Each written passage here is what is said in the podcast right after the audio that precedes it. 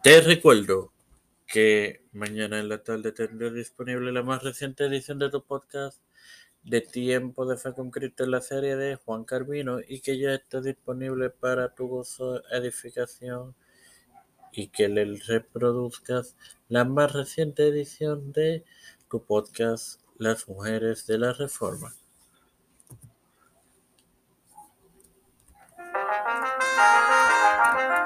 Este es quien te habla y te da la bienvenida a esta decimoquinta edición de tu podcast de Tiempo de Fe con Cristo. Es tu hermano Omar Hermoso para iniciar con la serie sobre la conclusión del incidente de Antioquia en esta tu serie de El apóstol Pablo. La conclusión continúa siendo incierta. De hecho, la cuestión de la ley bíblica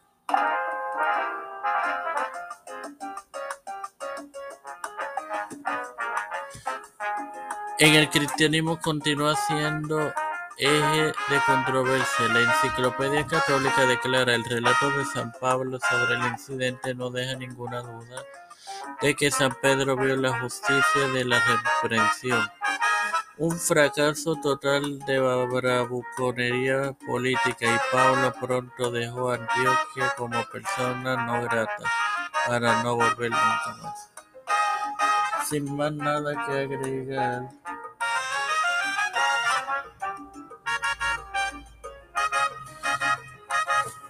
Les recuerdo que mañana en la tarde tendré disponible la más reciente edición de tu podcast de Tiempo de Fe con Cristo en la serie de Juan Carvino.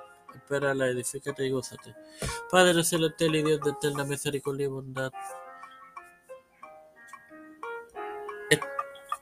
Estoy eternamente agradecido por el privilegio que me das de educarme para educar, así también de tener esta tu plataforma Tiempo de Fe con Cristo.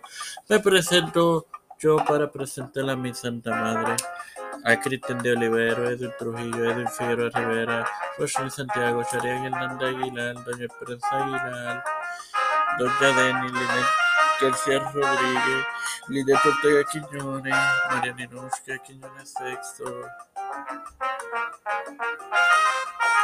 Ricardo Matos Rodríguez, los pastores Ra Raúl Rivera, Víctor Colón, Félix Reyes, José Ramírez, Pedro Pierluisi, Joseph Biden Jr., Kamala Harris, Nancy Pelosi, José Luis del Mar Santiago,